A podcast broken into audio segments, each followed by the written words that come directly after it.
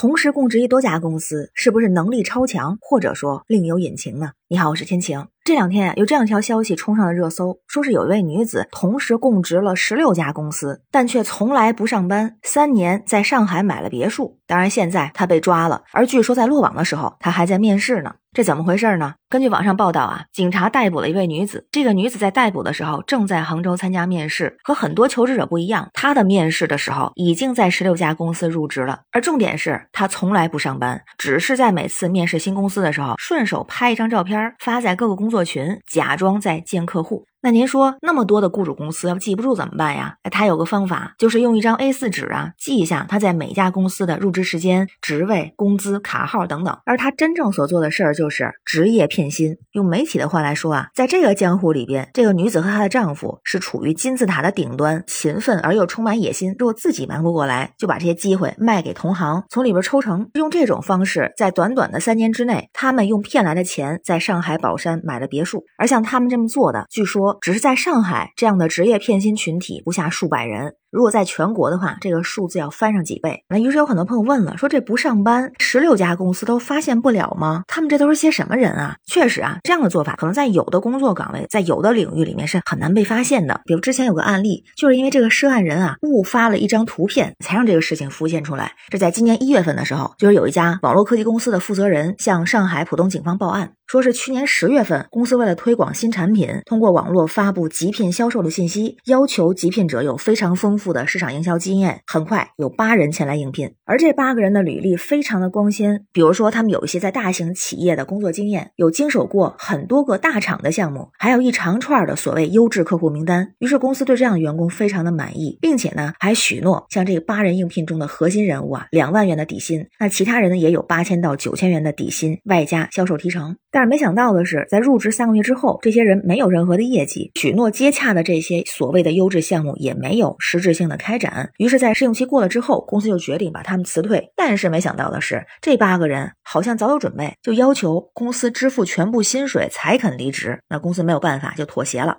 而就在不久之后，在这个离职的这几个人当中啊，其中有一个人，他在那个公司群里边，当时还没有退这个群啊，发了一张图片，就让这位负责人觉得不对劲儿了。什么图片呢？那个是一张啊，就这个离职员工在其他公司离职的证明，而上面的这个时间竟然和他为自己这家公司打工的时间是重叠的。于是呢，这位负责人就联系了对方的公司，结果发现同一波来的这八个人在履职期间，竟然还在另外一家公司入职，同时赚两份工资。于是这位负责人选择了报。报警，而一查才发现，他们这是一个群体啊，一个团伙，他们已经流窜过很多的职场了。但是呢，像这位负责人一样抓到确凿证据的没有。之前虽然也有人报案，但是一般都会认为是普通的劳资纠纷，一般建议走劳动仲裁。但仲裁的时候呢，胜利者都是被视作弱势群体的劳方。就像咱开头提到的这个入职十六家公司的这位女子，她的丈夫就曾经打过十三个仲裁的官司，全都胜诉了。那他们之间也会相互的提点，所谓传授经。经验伪造证据，补上漏洞，更加肆无忌惮。所以对之前的这些公司来说，他们的人力资源部门就只能是相互联系，共同商讨，做了一张黑名单，抵制这些已经被他们认定的骗子。而真正让他们露出马脚的，就是那一家网络科技公司的这个离职者在群里面发出的这张其他公司的离职证明。于是呢，也出现了证据。经过调查分析，就发现了这不是一起经济案件，而属于诈骗。有一个数字啊，就拿今年在第一季度啊，上海浦东警方当时给出了一个案值的数字，就说这个案值高达。五千多万元，而在这些群体中呢，也有一个很特别的地方，就是既然是江湖嘛，有豪情，有仗义，也有恩怨。在骗薪者这个群体里面啊，也有不同的团队，有的是夫妻档，有的兄弟姐妹、朋友老乡，他们之间有合作，也会相互拆台。之前有家公司就告诉警方啊，说他们一开始招了二十个员工，后来就接到有人打来匿名电话，揭露了他们其中的这些猫腻儿，于是公司呢就辞退了这些骗薪者，又重新招了一批，但没想到招到的还是一群骗薪者。而且根据调调查，这第二波人就是当时打电话举报者。那网友们看到这个消息之后啊，大家想法也是不太一样。有人就说了，职业骗薪坚决打击。现在找工作并不容易，这一个人占了十六家公司的位置，还在找工作，又不上班又不出力，这也是在抢其他人的正常工作的机会。于是也有人提到了，那如果不上班的话，这么多家公司都发现不了吗？哎，咱就发现啊，很多工作啊，它属于拉业务型的，外出会比较合理，在短时间内一般不会出什么事情。而且啊，根据警方调查发现，说这些人里边的很多人原本是一些 P to P 行业。的从业人员，很多人口才非常的好，即便是面对审讯的民警，也是滔滔不绝。而在之前的 P to P 行业可以说崩塌之后，他们中的一部分人就开始转行，有的呢也走向了这样的一条道路。很多人还具备一定的金融专业知识，对行业也比较熟悉，能够比较轻易的获取面试官的信任。所以嘛，之前有个调查啊，就是说很多骗薪的行为最开始的时候是出现在金融领域比较多。但是，他们有很多的履历信息也是伪造的，伪造精英学历和完美履历，再加上数以百次的面试经验，让他们中的一些人啊成了面试之王。面试官问什么，怎么投其所好，他们都非常的清楚。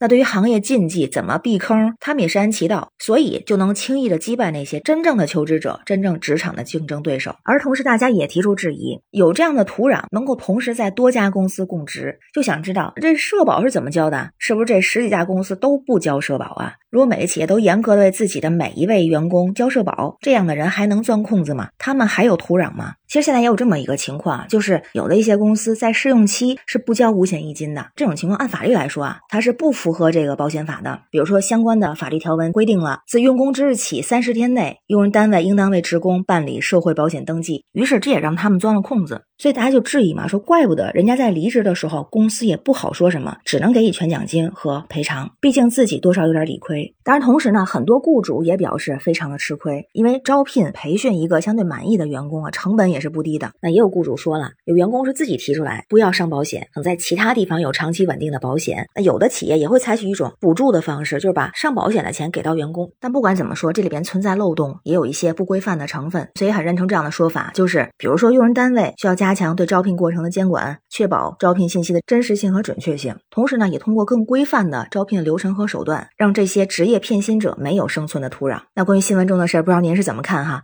欢迎在评论区留言，咱们一块儿聊。我是天晴，这里是雨过天晴，欢迎关注主播天晴。感谢您的订阅、点赞、留言和分享，感谢月票支持，也欢迎加入天晴的听友群。绿色软件汉语拼天晴下划线零二幺四。生活不易，每天努力，也擦亮眼睛，保护自己。拜拜。